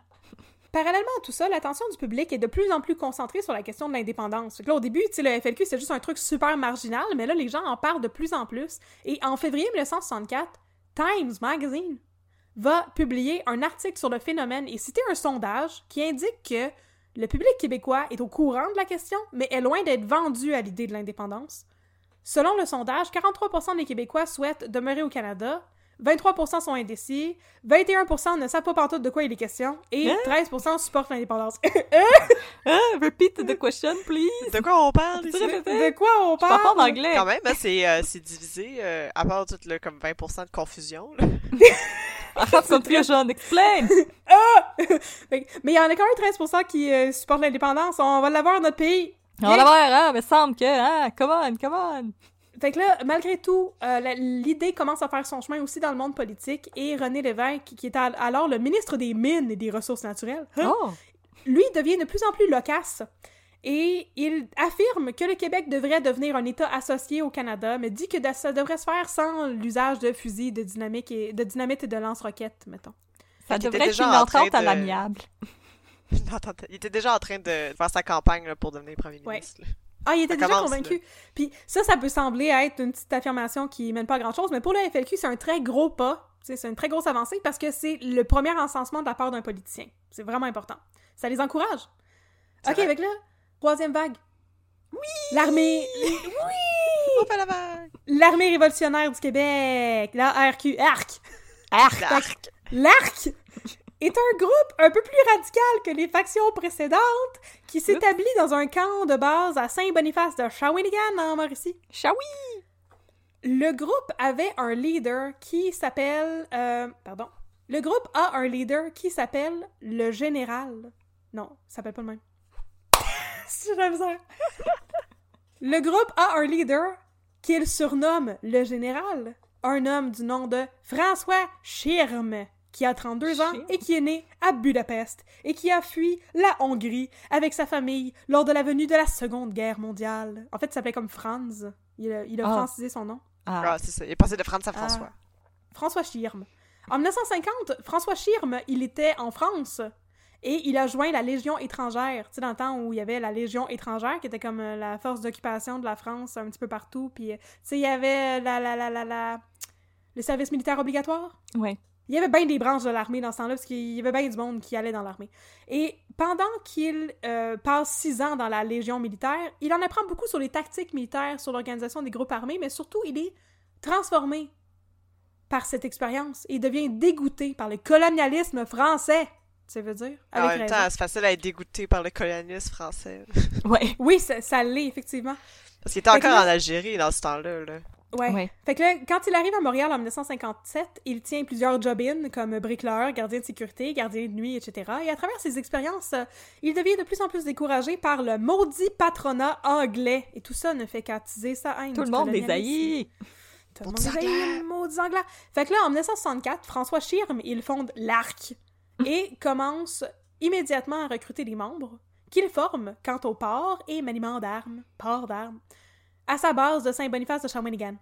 Et là, le 29 août, l'ARC passe à l'action. La cible, c'est la International Firearms à Montréal, située au 1011 rue Bleury. Ça existe-tu encore? C'est un dépôt d'armes. J'ai pas checké. Vous vérifiez? Vous pouvez vérifier si vous voulez. Ah, checker. Faites, faites donc ça. Google, Google. C'est pas du palais des congrès. Nice. Puis là, en ce moment, il y a la galerie MX dans le building. Ah! Donc, c'est ça, ils s'en vont voler la, la International Firearms à Montréal. Et je vous avertis, ça va très mal se passer. Oh no! Cinq hommes de l'ARQ entrent dans le magasin d'armes. Ils signalent qu'ils sont armés. Ils expliquent qu'ils veulent pas d'argent, juste des armes et des balles. Fait que là, tu sais, tous les, les employés se sont jetés à terre. Bon, ok, on, est, on reste calme. Mais là, le vice-président de la compagnie, il arrive par hasard dans la salle de montre. Il s'appelle Leslie McWilliams. Et Edmond Guénette, qui est un des acolytes de François Schirm, le tire à bout portant dans l'abdomen. Oh non! Leslie McWilliams s'effondre et il meurt sur le coup. là. Mais il était pas armé, hein? RQ Non, non, non, il est juste rentré dans la salle, puis Edmond Guénette a peut-être fait le saut, euh, puis il a tiré. Les hommes de la RQ prennent les autres employés en otage et dérobent de la marchandise d'une valeur de 50 000 Deux des voleurs, qui s'appelaient Tardif et Brunet, vont charger le getaway car qui est conduit par leur getaway driver qui s'appelle Cyriac Delille Et ils sont interceptés par la police. La police entre ensuite dans euh, la International Firearms. Ils savent pas s'il reste des gens à l'intérieur. Ils tournent un coin, il y a un monsieur qui est là, ils disent lève tes mains, lève tes mains. Le monsieur dit non, non, non, je suis juste un employé de la place, mais trop tard, la police a tiré sur ce monsieur. Et ce monsieur, du nom de Alfred Pinnick, il décède. C'était vraiment juste un employé? Oui. Oh non. C'est juste une erreur sur la personne. Ouais, la police était stressée, ils ont, ils ont tiré. Puis ils ont Ouais. probablement eu zéro conséquence. Ouais. Puis, on va en reparler plus tard, mais dans le livre de Darcy Jenish, sur Wikipédia, dans les autres livres sur la FLQ, ça dit que euh, Alfred Pinnish, Pinnick, je ne sais pas comment on prononce son nom, et SCH. Donc, Alfred Pinnish. Ça dit qu'il est une victime du FLQ. Moi, je trouve qu'il n'est pas une victime du FLQ pantoute. Non, il est une victime de la police. Il est victime de la police. Que moi, je l'exclus du la quantité Blâmez de pas, le, blâmez FLQ. pas le FLQ pour une erreur de... Non. Comme euh, les poseurs de tapis de Roqueforêt, ils étaient pas des victimes des vrais voleurs de la Brinks, là. C'était des victimes Non, de la non. police. C'est C'est les vrai. victimes de la police, c'est ça. Fait que là, ils ont tiré sur un gars à l'intérieur qui est mort. Pendant ce temps-là, François Schirm, lui, il est poursuivi à pied par la police, puis il l'appréhende après l'avoir tiré dans la jambe. Ça t'empêche de courir, ça, pareil? J'avoue que ça m'effraie. efficace. Puis Edmond Guénette, lui, pendant ce temps-là, il s'est sauvé avec une partie du, du stock, là. Il a pogné un taxi qui, qui il a dit « Je veux aller au pont Jean-Cartier ». Puis finalement, il était comme « Non, je veux, je veux, je veux plus aller là. Euh, Amène-moi plus haut dans la ville. » Puis là, Il l'a pris un droppé au Uber. coin de... Il a pris un Uber. Il l'a droppé au coin de Bélanger puis de la 7e avenue. Puis éventuellement, ben, il a pris une autre voiture. Euh, Je sais pas s'il l'a volé ou s'il y a eu comme un lift de quelqu'un. Mais il est retourné à Saint-Boniface et Edmond Guénette, qui est le tireur, il s'est fait appréhender par la police trois jours plus tard. En plus de six autres personnes qui ont été accusées de complot sur le coup. Fait le vol de la International Firearms a choqué la ville de Montréal. Les médias condamnent les auteurs de ce braquage, les traitant de bandits et de meurtriers.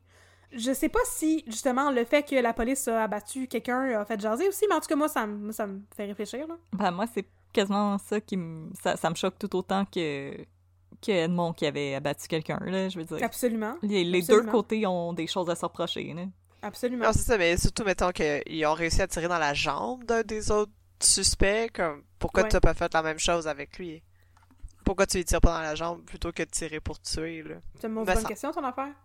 Ah ben là, on n'est pas là pour y poser, malheureusement. Finalement, les accusations de complot sont écartées, mais celles contre les cinq hommes ayant braqué l'International Firearms tiennent. Ils sont accusés de meurtre prémédité qui, à l'époque, pouvait encourir une peine de mort. Fait en janvier c'est vrai. 1965, Tardif et Brunet, qui étaient les deux gars qui chargeaient l'automobile, ils plaident coupables à homicide involontaire et reçoivent respectivement une peine de 22 ans et une peine de prison à vie, en échange de leur témoignage. Tiens, un deal, une peine de prison à vie. Ben, c'est ça ou la peine de mort. ouais. Ben, c'est ça l'affaire. Puis Cyriac Delille, qui était le getaway driver, lui, il reçoit aussi une condamnation à vie parce qu'il accepte de témoigner. François Schirm et Edmond Guénette, les, le, le leader de la RQ et le tireur, eux, ne plaident pas coupables et vont en procès. Guénette est représenté par un avocat qui a été attribué d'office, mais François Schirm, il insiste pour se représenter lui-même. Jamais une bonne idée.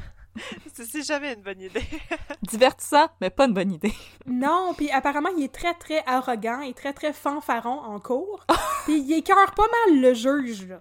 Fait que là, Fanfaron. à l'issue du Fait procès... se le- magasinait une claque d'en face puis Ouais. une virée sur l'échafaud, là. Tu magasinais de mornif Ben, entre oui. les deux yeux, là. Ouais, il, il s'emmagasinait pas pire, puis à l'issue du procès, le jury délibère pendant 45 minutes. Les deux hommes sont trouvés coupables, mais le jury les recommande à la clémence de la cour, sauf que la cour, elle, ça ne tente pas d'être clémente, là. Non, parce Le qu'elle juge- s'appelle Françoise. En fait, elle s'appelle André Sabourin, c'est un Oh non! homme. Puis là, monsieur, l'honorable André Sabourin, lui, il est écœuré de l'attitude de Schirm, puis il lui dit qu'il va recevoir la peine qu'il mérite parce qu'il n'y a aucun respect pour personne ni pour les institutions de notre beau pays. Fait que Notre Edmond beau Guénette Canada. et François Schirm sont condamnés à mort. Attends, attends, attends. C'est peut-être moi qui est comme pas euh, super calé en, en... Je suis pas avocate, là. Mais le jury a, a demandé la clémence. Mais ils ont, ils ont dit coupable, mais comme... Allez-y pas trop fort. Ouais. Oui, c'est ça. Ok, c'est ça. Parce que le ça, jury, il décide si les gens sont coupables ou pas coupables, puis le juge, il décide c'est quoi la sentence. Ouais, c'est ça. Ok, ok, ok. Mais le ils, ont, jury- ils ont dit coupable, mais euh, Mais Ouais, soyez genre. gentils avec eux. soyez gentils avec eux autres. Dans le fond, il Mais recommandait le- la prison à vie et non la peine de mort. Ouais, c'est Ouais. ça. Mais le juge, il a le droit d'ignorer ça. Ouais. C'est ça. Mais je vous rassure, Edmond Guénette et François Schirm ne seront jamais exécutés. En juin 1965, il y a une pétition qui commence à circuler pour demander au gouvernement canadien de ne pas appliquer la peine de mort sur eux. Et entre-temps, leur cause est portée en appel, et la Cour suprême accepte de leur faire un nouveau procès, mais à ce stade-ci, par chance, la peine de mort a été abolie. Ouais, fait qu'ils ont ça. un autre procès, sont trouvés coupables encore, mais cette fois-ci, ils écopent de la prison à vie. Finalement, dans la prison à vie, euh, Guénette va faire 11 ans. Fait qu'il fait 11 ans, puis ensuite il est libéré. Et euh, François Schirm en fait trois fois plus... euh, trois fois plus, pardon. Il fait trois ans de plus parce que après 11 ans, il se voit proposer de sortir de prison, tu sais, comme Edmond Guénette. Mais il peut sortir de prison s'il accepte d'être euh, extradé en, en Europe puis d'y rester, puis il refuse. Qu'il Ah, de en retourner chez lui. Ah, ok. Alors, retourne Ouais, chez ça- vous, Ça devait, européen! être bien, ça devait être bien plus pire de retourner en Belgique que de rester en prison. Mais lui, il venait pas de la Belgique, il venait de la Hongrie. Il vient de la non, Hongrie. excuse. La Hongrie, ouais, Ben, c'est mélangeant, il y a plein de... avec Jean Ouais. Schutter, c'est ça. Retourne Mais, manger euh, des il- En tout cas, il refuse ça, fait qu'il sort de prison après 14 ans. Il fait 3 ans de plus parce qu'il veut pas être extradé. Non, je veux pas aller en Hongrie, ça pue. Fait que là, euh, Je on sais arrive pas, à... je, je connais rien de la Hongrie en passant, les amis. C'était juste une farce. Ça pue probablement pas en Hongrie, je suis pas d'accord. Bon. Fait que là, c'est... euh, là, j'ai oublié complètement les numéros de partie, fait que maintenant, partie, on sait pas quoi, Panique à la bombe 2. Panic Oui, at the pa- Disco. Panique à la bombe, Panique à the disco. Fait que là, tout à coup, les bombes recommencent à exploser. On est au printemps 1965. C'est la fête de la reine Victoria. Bon Ok? point. Puis là, nous autres, là, la fête de la reine, on fête pas ça, on fête la fête de Dollar des Ormeaux. Ou la fête des Patriotes. Non, c'était pas encore... euh, Ben, dans ce temps-là, c'était juste la fête de la reine, puis le monde était pas content, puis place, ils fêtaient Dollar des Ormeaux, puis je pense que c'est peut-être pour ça qu'à un moment on donné, on, s'en a arrêté fout, de ton fêter. Jubilee. euh, Maudit Jubilee de la reine Victoria. Fait que là, c'est la fête de la reine Victoria, puis il y a une première bombe qui détonne au milieu de la nuit, parce que, tu sais, c'est ça, on l'a dit, la FLQ, la FLQ voulait pas tuer personne, et il, il- il faisait détonner des bombes au milieu de la nuit quand il y avait personne dans les rues, là, tu sais. Il Il voulait faire du le dommage matériel. Il fallait faire faire le saut. Fait qu'il il y a deux officiers en patrouille qui repèrent un sac brun très suspicieux sur le trottoir, là, au 635 rue Dorchester. Fait que la rue Dorchester, c'est l'ancienne rue René Lévesque. Mm. Devant les bureaux d'une compagnie d'assurance. Fait que là, il appelle euh, Léo Pouf! Non, Léo Plouf. Et sa gang de désamorceurs de bombes. Et euh, Léo Plouf pis sa gang, là, sont comme, ouais, on arrive, là, on a déjà fait six autres alertes à la bombe cette nuit, on pourrait-tu avoir un break de On deux minutes maintenant? Ils peuvent pas avoir de break de deux minutes. Puis en fait, euh, toutes les autres alertes qu'il avait faites jusqu'à date, euh, Léo puis sa gang, c'était toutes des fausses alertes. Sauf Ah que là, c'est une vraie bombe. We've got a live one. Oh puis non. la bombe elle détonne juste avant que Léo Plouf et sa gang arrivent. Fait qu'en même temps, une maudite chance parce qu'elle leur aurait peut-être explosé dans les mains, là. Ben ouais. Euh, fait que là, ils sont ensuite envoyés encore au manège des fusils du Montréal qui arrête pas de se faire braquer puis bombarder à tout le Laissez-nous temps. tranquilles. on n'a rien fait, nous autres. Fait que Étonné. Là, là-bas, le petit bonhomme Léo, comme qui dirait dans Radio Enfer, désamorce une autre bombe. Oh! Et puis, il en désamorce... Il va à 4-5 autres places pour d'autres fausses alertes. Là, ça fait beaucoup dans la même nuit. Et pendant ce temps-là, les autres policiers de la ville de Montréal sont très, très occupés à contrôler une émeute. Oh! Oh my god. L'émeute euh, commence au parc Hey, La ça en Fontaine. passe des affaires! Hey, c'est la, hey, c'est la Jubilee on Jubilees, C'est une méchante fête pour la reine. Victoria, là. Oui. C'est lit. L'émeute, euh, l'émeute, elle commence au parc La Fontaine, au bord de la rue Sherbrooke. Là-bas, il y a Yves Giroux, le président de la Société Saint-Jean-Baptiste, qui livre un discours enflammé en l'honneur de Dollar des Ormeaux. La Société Saint-Jean-Baptiste, ben, sûrement que vous avez compris, là, mais c'est des séparatistes, bien entendu. Il était blood de l'or des ormeaux. Là, Yves Giroux, dans son allocution, il tient des propos qui attisent les ardeurs de la foule. Et entre autres, il déclare que l'Assemblée législative devrait faire du Québec une nation unilingue pour nous libérer du joug des anglophones. Mais malgré tout, tu sais, la foule, elle est très, très, très calme. Jusqu'à l'arrivée de Reggie Chartrand, un ex-boxeur et qui est aussi le leader des Chevaliers de l'Indépendance. Ah, fait que dire les chevaliers de colon. Ouais, Non. moi aussi. Non, c'est Oh les non. Il y a le nom d'un animateur à Musique Plus. Reggie. Reggie Chartrand. Fait que euh, quand Reggie Chartrand arrive, euh, les- il y a une soixantaine de chevaliers qui arrivent avec lui puis qui scandent des slogans séparatistes. Yes. En full plate, Oui, en full euh, plate. armure, là, c'est ça. Après, il s'en allait à Bicoline. Ça serait vraiment. Ouais. il y avait leur- il y avait leurs épées en mousse puis tout. Les petites, les petites oreilles d'elfe en ouais. Vive le Québec, vive le On Québec. va l'avoir à notre pays. On va l'avoir dans notre pays. Puis là, ça vire en grosse, grosse émeute. Oh La police God. arrive et arrête Reggie Chartrand et une poignée de chevaliers. Et il essaye de disperser l'émeute. Ça arrive momentanément, mais celle-ci reprend de plus belle. Et pendant la soirée, il y a une émeute d'environ 2000 à 3000 personnes qui est amassée dans le parc à scander des slogans séparatistes, mais aussi à casser des vitrines, dont les vitrines de la station francophone CJMS Oh et non. de Dupuis et Frères. Fait qu'ils se promènent un peu. Du puits frère! Ils vont péter les vitrines! Puis il y a entre 500 et 600 policiers qui sont dépêchés pour contrôler la foule. Hey, tout La un foule fait aussi capoter des voitures de police et lance des cocktails Molotov. Et prend même Oh d'assaut un poste de police au nord-ouest du parc La Fontaine. Hey, euh, calmez-vous, les boys, là, les Canadiens de Montréal, ils ont pas gagné la coupe, là. Si, ouais! fait au terme de la journée, il y a des dommages matériels qui totalisent environ 25 000 et environ 200 personnes sont arrêtées par la police. Damn. Hey, euh, Mais là, il y avait du monde, il y avait du monde en là, Il y a prison. des hein. bombes qui, qui explosent, il y a du monde qui casse des chars. mais là, là, les, les troubles ne s'arrêtent pas là, là. Oh non, ça ne fait que Non, c'est- commencer. C'est très agité comme été. Puis au courant de l'été, il y a aussi des, mili- des militants du F- des mélicans du FLQ, Des pélicans. des pélicans du FLQ qui détournent deux trains du CN pour des Oh my raisons God! économiques. Mhm. OK. Les trains sont détournés parce que c'est des trains à marchandises qui transportent des produits alimentaires en provenance du Nouveau-Brunswick et de l'Ontario. C'est des produits qui vont, au dire du FLQ, inonder le marché québécois et empêcher les producteurs d'ici de vendre leurs produits. Ils sont détournés. Et en plus de ça, ben il y a bien sûr une bombe qui détonne en avant de l'hôtel de ville de Westmount, parce que why not?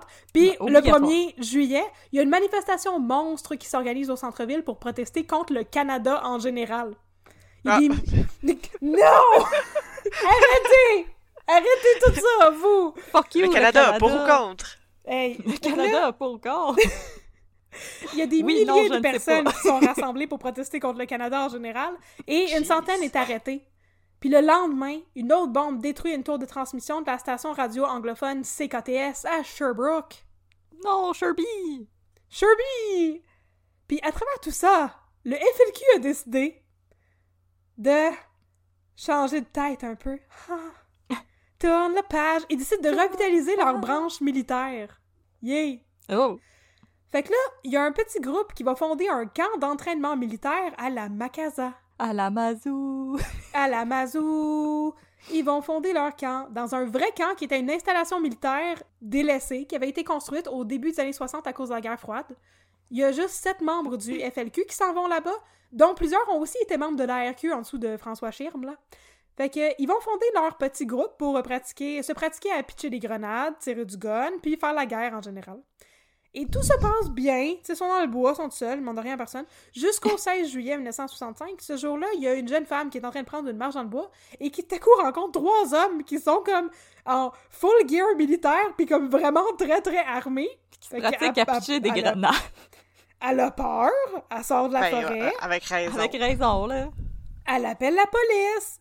Puis là, il y a pas de police dans le coin, à la Macasa, mais il y a un des policiers à la municipalité de Labelle, pas très loin.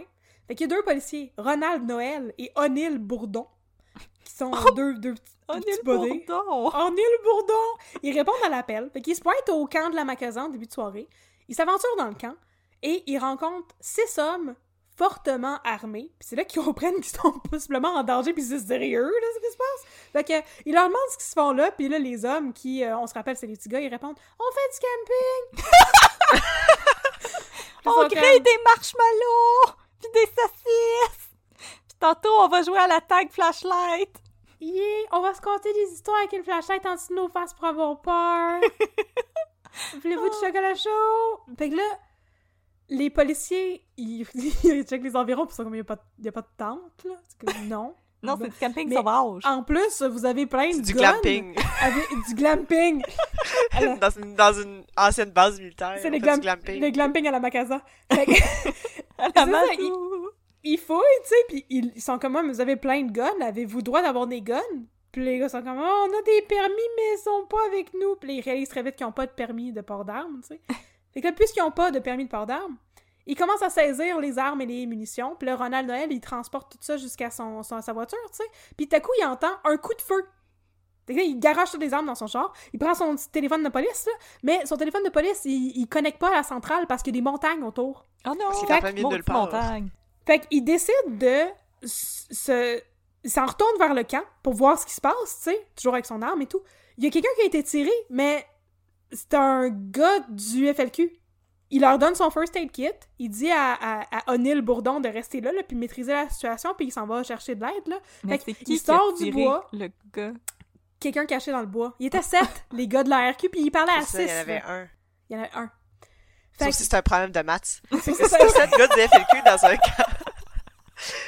Quand les polices arrivent, il y en a six. Qui qui tire? Qui c'est qui se cache dans le bois? Qui c'est qui se cache dans le bois? Fait que Ronald Noël, il, il sort du bois, s'en va chez une maison voisine, utilise leur téléphone, appelle à la centrale, puis là, on est rendu à peu près comme deux heures plus tard, puis là, il entend un autre coup de feu. Là, il est convaincu que les hommes armés ont tué son partner, son chum, O'Neill Bourdon. Oh non, partner! Mais O'Neill, il est pas mort. Oh, Il a été kidnappé! Oh là, non! Après le départ de Noël, euh, il y a trois hommes du camp qui se sont pitchés sur lui, qui ont ôté son arme, tu sais, c'est facile. Ils l'ont menotté avec ses mains en avant de lui, ce qui est quand même assez pratique. Puis là, ils se sont sauvés dans le bois. Fait que là, la police a commencé à chercher O'Neill Bourdon, tu sais. Mais les hommes se sont sauvés dans le bois. Pendant 24 heures, ils l'ont traîné avec lui encore plus profondément dans la forêt. Puis après 24 heures, O'Neill Bourdon, il a réussi à s'échapper. Et il était encore assez alerte pour savoir où il se situait et arriver à se diriger vers une route. Eh, Il est c'est quand Oh même cool, O'Neill Bourdon. Ben oui, c'est ça, il a regardé les étoiles. Il était toujours exactement prêt. il était où. Exactement. Fait que là, il s'est sauvé. Il est allé à une maison de ferme, il a appelé la police, puis la SQ a monté une grosse équipe pour faire une battue et repérer les petits truands qui avaient kidnappé O'Neill. Les Mais les petits gars! voyous, des petits voyous, eux Les autres, qui ont continué à échapper à la police. fait que, ils sont repérés une semaine plus tard par euh, des gens qui avaient un chalet, là, au bord du, euh, de la route du lac caché. Fait que là, la SQ s'en va pour les arrêter. Puis O'Neill Bourdon, il insiste pour faire partie du, du, du petit groupe de police qui est dépêché pour les Il y a appréhender. deux, trois là, mots à leur dire aux petits bums qui ont essayé de kidnapper. C'est personnel Ouais, maintenant. now it's personal. Now it is personal. Fait qu'ils vont se faire arrêter, les trois hommes. Et avec ça, le groupuscule de la Macasa est brisé. Et c'est ici qu'on va s'arrêter pour la première moitié de l'histoire du FLQ. Wow! Oh my god, cliffhanger, qu'est-ce qui va se Cliffhanger! passer? Cliffhanger! Qu'est-ce qui s'est passé? La prochaine fois, je vais vous raconter encore plus d'histoires de bombes et d'émeutes. Et pierre Elliott Trudeau, notre pet national, va entrer en scène pour la Yay! première fois. Pet, Yeah! pet, pet. Voilà! Hey, une maudite chance que j'ai coupé ça en deux parce que ça fait 1h20 que je vous en parle. Là. Puis il reste au moins autant de stock que ça. Mais on a Wow. niaisé au début aussi, mais c'était vraiment très intéressant, puis ça a passé, euh, ça a passé de même. là. Comme de rien. Drette de même. Très Yes. de même. Bing bang par là. Yes! Ben, merci beaucoup, Catherine. C'était hyper intéressant et euh, drôle. J'ai vraiment très hâte d'entendre la suite, là. Je suis Ah. je suis investie dans tous les personnages, Oui. même s'ils disparaissent après comme une vague. Que, en plus, euh, Catherine, tu m'as menti. Mais- Tu m'as dit que ça serait pas drôle, mais moi, j'étais crampée pendant ton histoire de chevaliers qui font des émotions. Mais Reggie C'est Charlotte c'est la, la vont chanson, euh, la après. chanson, la, la chanson La vallée de Dana, elle a été écrite à cause de ça. Dans la vallée. oh, oh, da, da, da. da-da-da, aïe, aïe, aïe. Mais euh, non, mais c'est ça. Moi, je suis contente que vous ayez aimé ça parce que la deuxième partie, avec les, euh, les trois vagues suivantes, les deux vagues suivantes, euh, moi, je la trouve bien plus facile à suivre parce que c'est toujours les mêmes personnes qui reviennent. Ah! Il y a, il y a plus une continuité, il y a plus des personnages auxquels on peut s'attacher, là. Puis euh, Reggie Chartrand, il va revenir avec ses Chevaliers de l'Indépendance. Ah, Reggie! Yes, sir! Reggie! Reggie, les chevaliers. Yes! Bon, ben, Reggie, si, si vous voulez chercher sur Google, Reggie, c'est un ancien boxeur, puis il a l'air d'un ancien boxeur, là. Il mesure comme 5 pieds 5, puis euh, il est gros, là. il, est, il est bof, là. Musclé, Reggie Chartrand. on- yes, sir! On espère que vous aussi, à la maison, vous avez euh, aimé cette première partie sur le FLQ, le folk. Folk! Alors, si ça vous intéresse, revenez-nous la semaine prochaine pour la suite des aventures de Reggie, les chevaliers et le folk. Et euh, pour euh, la- l'arrivée en trompe de Pet, probablement avec plein de pyrotechnie autour de lui. Et sinon, nous vous invitons, bien entendu, à nous suivre sur les réseaux sociaux. Nous sommes sur Facebook, at un peu de crime, sur Instagram, at un peu de crime dans ton café. On vous invite aussi à, euh, carrément communiquer avec nous. Vous pouvez nous écrire au un peu de crime at gmail.com si vous voulez nous suggérer des cafés à boire ou des endroits à visiter. Euh, si vous voulez nous suggérer des cas, mais comme on vous a dit la semaine passée, malheureusement, on a déjà eu beaucoup de suggestions. Alors, si jamais vous nous faites des suggestions, ça se pourrait qu'on la mette dans notre liste et que ça soit peut-être pas fait tout de suite, mais on vous remercie euh, vraiment beaucoup si vous nous faites Il des faut prendre suggestions. votre mal nous- en patience. ça Ça, nous on apprécie, mais on fournit pas! On fournit pas! On a des faut qu'on jobs, se rende ok? à la BNQ, faut qu'on loue le livre, faut qu'on rit parce que Jean-François Lisée, Jean-François Lissé, il a oublié ses Lissé. affaires dans ses livres. Faut qu'on rie parce qu'il disait que Maurice Duplessis était pas super que ça. C'est a vrai big ça, if true, comme qu'on toute cette dit. histoire-là. On fait plein de fautes. Après ça, on essaie de les corriger. On fait des fautes quand on le dit. Et C'est de la job! C'est beaucoup de travail, mais on vous remercie. On aime savoir que vous aimeriez qu'on fasse des recherches pour vous et ça nous ferait plaisir de faire un jour des recherches pour vous. Et donc, c'est ça. Écrivez-nous un peu de crime à gmail.com et aussi, si jamais vous avez un petit moment, si vous pouviez nous euh, donner une cote sur Facebook, ça nous aide à avoir plus de visibilité et à nous battre contre les méchants algorithmes qui nous mettent dans le sous-sol des podcasts. Et Oh. aussi, sur Apple Podcasts, nous mettre une cote, ça nous aide aussi à avoir un peu plus de visibilité. Et sinon, on vous dit à la semaine prochaine pour la suite des aventures du FLQ. Mais si ça vous intéresse, restez parmi nous parce que maintenant, nous nous en allons au district 31 pour discuter des deux minutes de babine. Deux minutes de babine.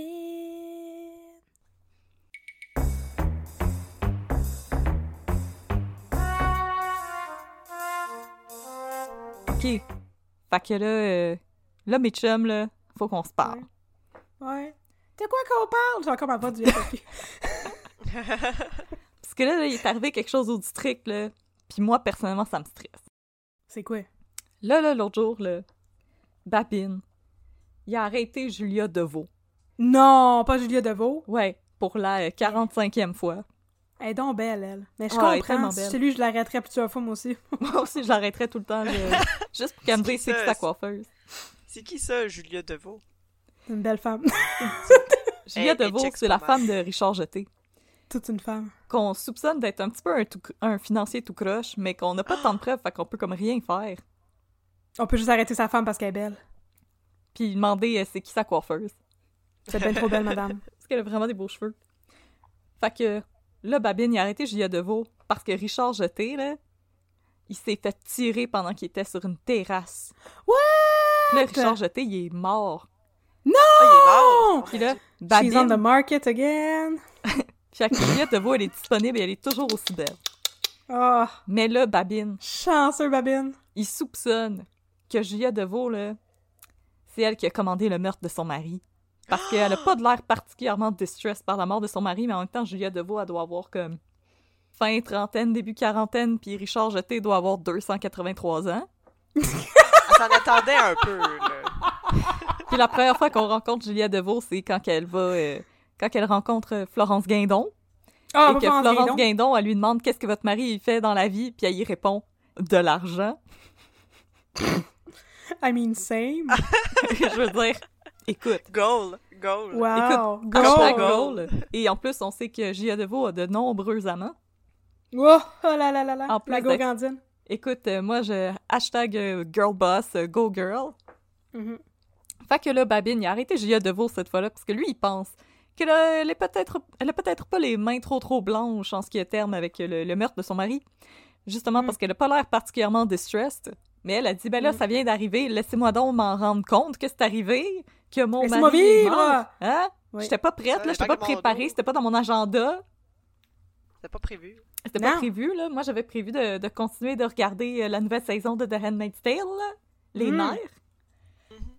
Puis là, Babine, il pense que la preuve, hors de tout doute, que c'est pas mal ça, c'est l'attitude de Julia Deveau, c'est que dans son statement, elle dit que son mari s'est fait tuer pendant qu'elle, elle disait qu'elle allait aux toilettes. Parce que dans le fond, Richard lui dit, je m'en vais chercher l'auto, puis elle a dit, parfait, moi je vais aller aux toilettes et je vais te rejoindre dans l'auto. Ils ont fini de manger. Et Babine, lui, trouve ça sauce qu'elle est allée aux toilettes après avoir mangé. Ben oui, d'habitude, tu y vas, tu y vas pendant. Fait que là, moi, je suis comme. Je vais, si, si un jour il arrive quelque chose à mon compagnon, je vais être dans le chenoute parce que moi aussi, je vais toujours aux toilettes en partant d'un restaurant. Parce que j'ai bu vraiment beaucoup d'eau. Ouais, euh, moi aussi. Puis tu, tu fais pas la ride jusqu'à chez vous, là. Faut que tu ailles avant. Non, là. faut que j'aille Ben avant. oui. Puis je veux dire, j'y vais pas. Je, je vais pas au restaurant quand. Je vais pas aux toilettes au restaurant quand j'arrive parce que j'étais aux toilettes probablement chez moi. Puis pas pendant parce que je, je, je sais pas, j'aime pas ça, euh, abandonner ma nourriture d'un coup que quelqu'un y touche. Ew. Ouais. que je la surveille, Tu manques ma un bout de conversation intéressant, je sais pas quoi. Ouais, hein, d'un coup que c'est là qu'on me révèle. euh, qu'on révèle des choses. C'est ça, j'ai le faux mot, je peux pas aller aux toilettes pendant que je mange.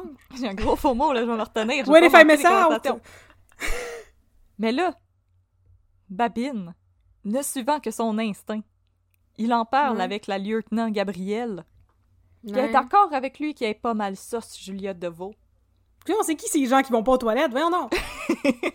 pas d'accord avec ça. Mais en fait, c'est ça. C'est que ça faisait un bout qu'ils avaient des soupçons sur euh, les, les pratiques euh, financières de Julia et de Richard Jeté.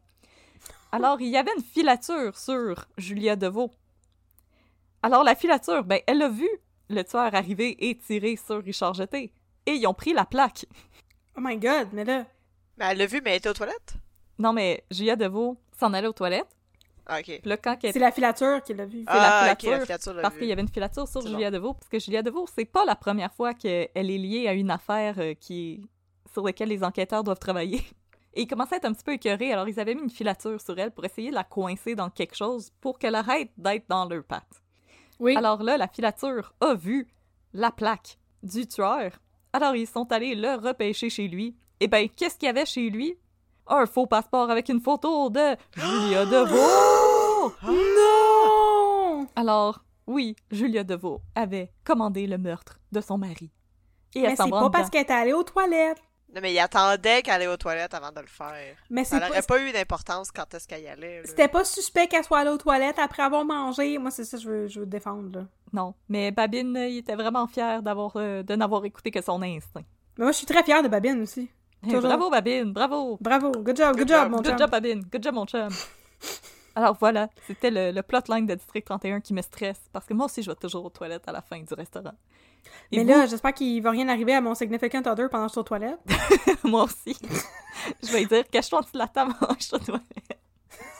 Protège-toi. quelqu'un décide de te tirer dessus. Mets un menu sur ta tête.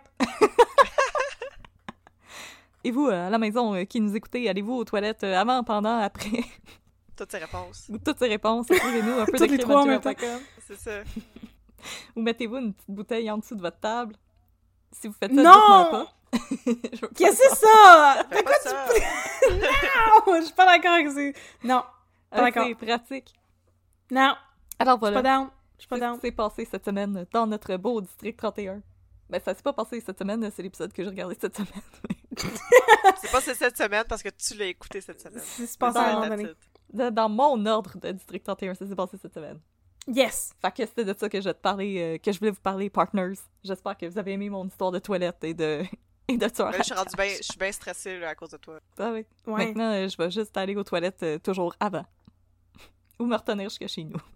Ouais, c'est mieux, c'est mieux de faire ça. Ouais, c'est juste mieux de jamais aller aux toilettes. Merci, mon chum. Cautionary tale. On a, on a tiré une leçon. N'allez pas aux toilettes au restaurant, c'est dangereux. Mhm. Merci, Alors, mon chum. Merci, partner, de m'avoir écouté. Et je vous dis à la semaine prochaine. 10-4. Discat partner.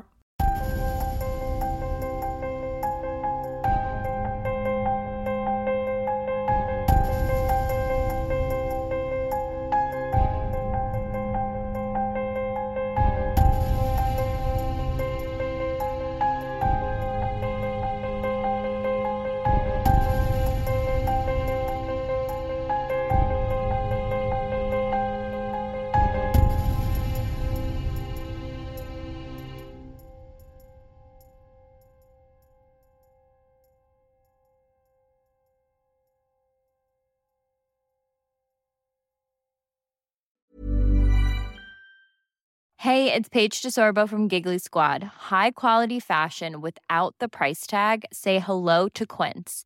I'm snagging high-end essentials like cozy cashmere sweaters, sleek leather jackets, fine jewelry, and so much more. With Quince being 50 to 80% less than similar brands. And they partner with factories that prioritize safe, ethical, and responsible manufacturing. I love that. Luxury quality within reach. Go to quince.com slash style to get free shipping and 365 day returns on your next order. Quince.com slash style.